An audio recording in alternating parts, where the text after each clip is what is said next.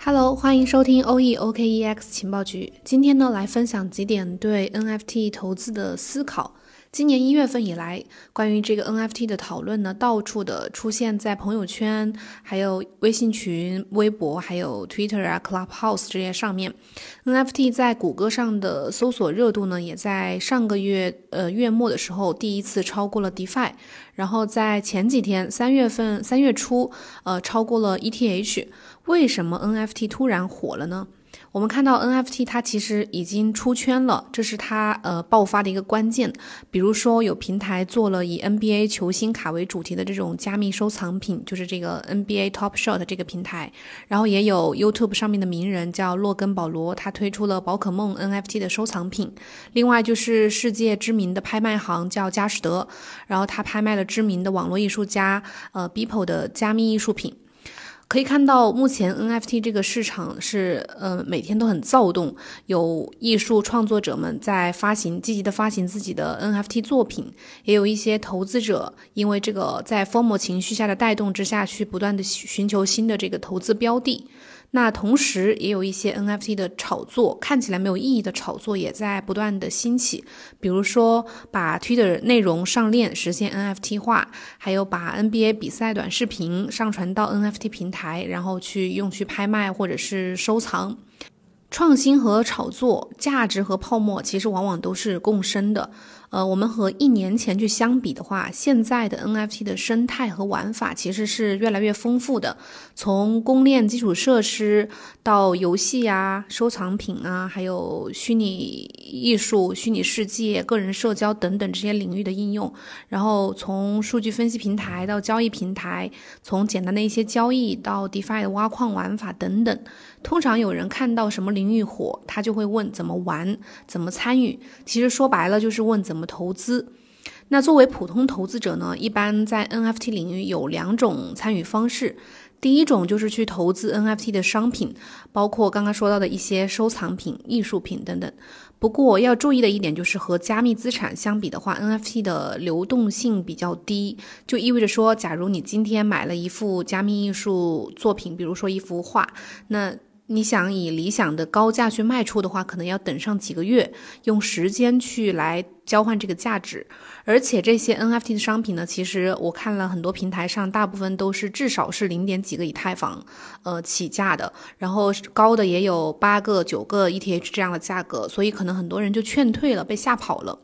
第二种参与方式就是去投资 NFT 概念的加密货币，在 CoinGeek 上面的这个 NFT 概念板块里面，差不多现在有一百种。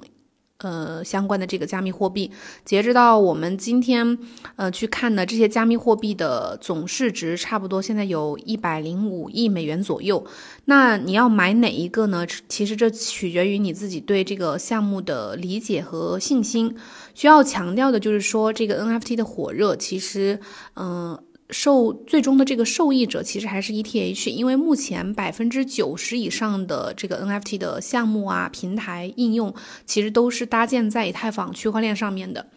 在投资 NFT 这个方面呢，对于投机者来说，有基本上大多数都是为了赚钱、炒作为目的的。那对于一些爱好者来说呢，可能就是为了收藏、赚钱，只是他一个顺便的过程。在今天这个时代，其实很多年轻人，尤其是九零后、零零后，都很多人愿意为呃自己喜欢的一些虚拟商品去买单。加上 NFT 或者是区块链这种新的概念，这种消费体验是非常美妙的。在这个层面上来看呢，NFT 商品其实和我们现在生活当中的这个盲盒呀，还有动漫手办啊，或者说 AJ 球鞋呀等等这些实体商品其实是差不多的。收藏本身就能给这个用户、给玩家带来极大的一个满足感。那 NFT 市场的这个兴起呢，其实最早要追溯到一七年下半年的时候，那个时候有一款游戏叫《加密猫》，呃，曾经造成了以太坊区块链非常的拥堵。然后这个 NFT 也和当时的这个 ERC 七二幺协议有关。不管是 NFT 还是 DeFi，早发现、早了解、早参与这样的原则是都是适用的。加密货币行业的红利呢，通常是属于那些呃充满着好奇心，然后勇于尝试，然后又不怕风险的一些玩家。举一个例子来说，就是刚刚说到的 NBA Top Shot 这个平台，其实是去年五月底开始内测的，八月初的时候正式向受邀用户发起了公测的邀请。而这些受邀用户呢，大多都是早期加密猫的这个玩家。我们其实当时是没有人想到它会这么火的，然后在直到今年的一月底开始到现在这一个多月的时间里面，NBA Top Shot 的这个平台的呃这个项目的总是总市值从三千万美元，呃一直到三亿美元这个这个水平，一些早期的玩家收藏的那个卡牌的利润至少翻了差不多达到了五十到一百倍吧。嗯，可能很让人羡慕的就是说，前段时间，嗯，NBA Top Shot 的这个他们官方还向一些玩家空投了免费的球星卡。也许有朋友会问，现在参与还来得及吗？答案其实取决于你对 NFT 未来的信心。关注头部的项目，还有大平台和一些名人的动态动向，其实是呃去发掘一些新项目的好方法。越是知名的 IP 或者是品牌，它的这个项目的前景可能就越广阔。比如说 Depp Labs，就是当时当呃当年推出加密猫那个游戏的团队，他们即将推出的这个 UFC 这个卡牌。然后说一下这个呃市场的周期这个问题，NFT 市场其实和其他的市场一样，也是存在周期规律的。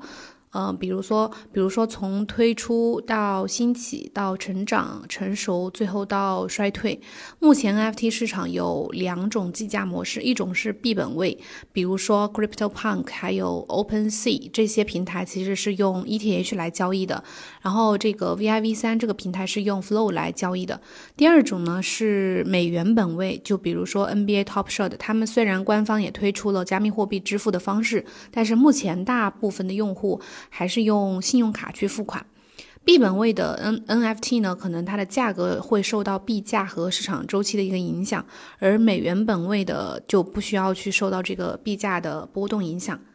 然后 NFT 它主要是由于非常方便交易，也很容易创建，然后它还可以证明你的这个资产的所有权，所以 NFT 可以说是为一些粉丝玩家打开了新的一个游戏狂欢的世界，也为一些艺术工作者提供了新的这种收入来源，所以呢就创造了一种新的虚拟经济。未来已来且正在流行。今天其实算是一个对 NFT 当前这种火热盛况的一个大概的讲述。明天呢，我会继续的深度讲解一下 NFT 市场的一个全局，然后我们应该关注什么，包括一些数据啊，然后呃，这个市场到底值不值得我们参与，到底应该以什么姿势去参与。今天呢，就先讲到这里，我们明天同一时间再见，拜拜。